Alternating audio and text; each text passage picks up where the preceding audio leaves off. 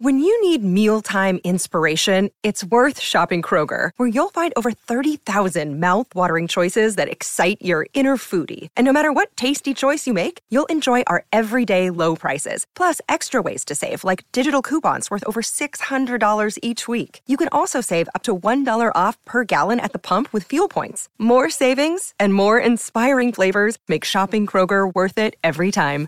Kroger, fresh for everyone. Fuel restrictions apply.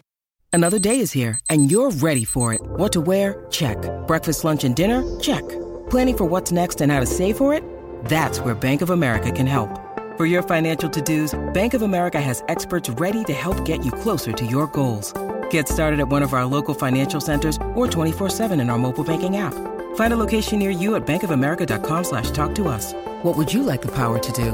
Mobile banking requires downloading the app and is only available for select devices. Message and data rates may apply. Bank of America and a member FDIC.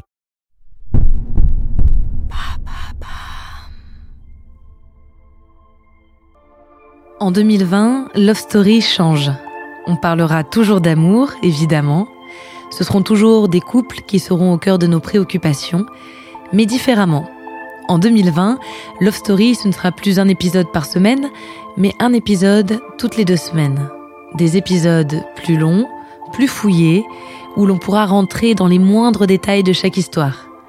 En 2020, Love Story s'ouvre aussi à de nouveaux récits, des histoires d'anonymes, de personnes de la vie de tous les jours, des histoires tirées de la fiction aussi.